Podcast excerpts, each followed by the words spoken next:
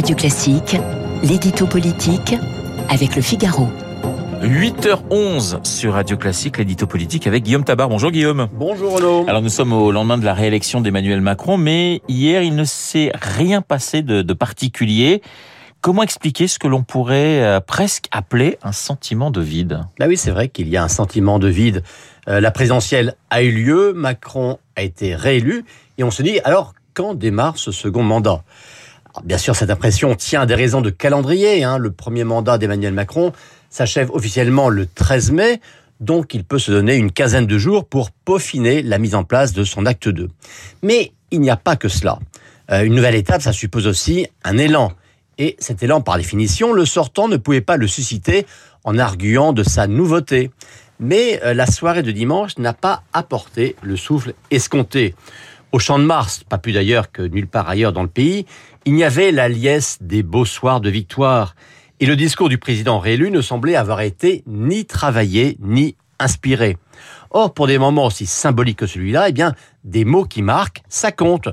On se souvient par exemple de la noble et impressionnante liturgie de la pyramide du Louvre il y a cinq ans.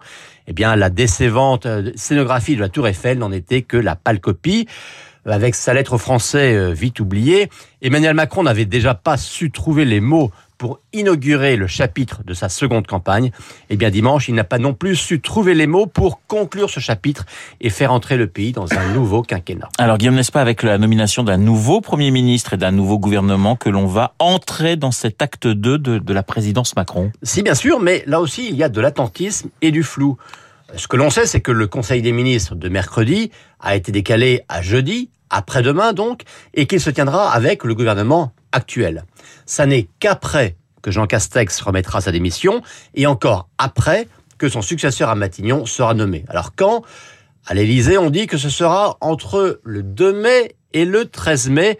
Vous voyez, hein, si la large. fourchette est large. Oui. Et c'est dire aussi si le flou et le suspense est loin d'être fini, et que l'on va vivre une à deux semaines placées sous le signe des rumeurs, des hypothèses, des supputations, mais pas sous le signe de l'action. Alors on aura bien sûr l'occasion de revenir sur le choix de ce Premier ministre, mais d'un mot, euh, Castex peut-il succéder à Castex? Écoutez, ça c'est très peu probable. Euh, Pourtant, beaucoup au gouvernement et dans la majorité disent qu'il a bien fait le job, qu'il occupe la fonction telle que le chef d'État le souhaite, et qu'il n'y a au fond aucune personnalité évidente qui s'impose pour le remplacer.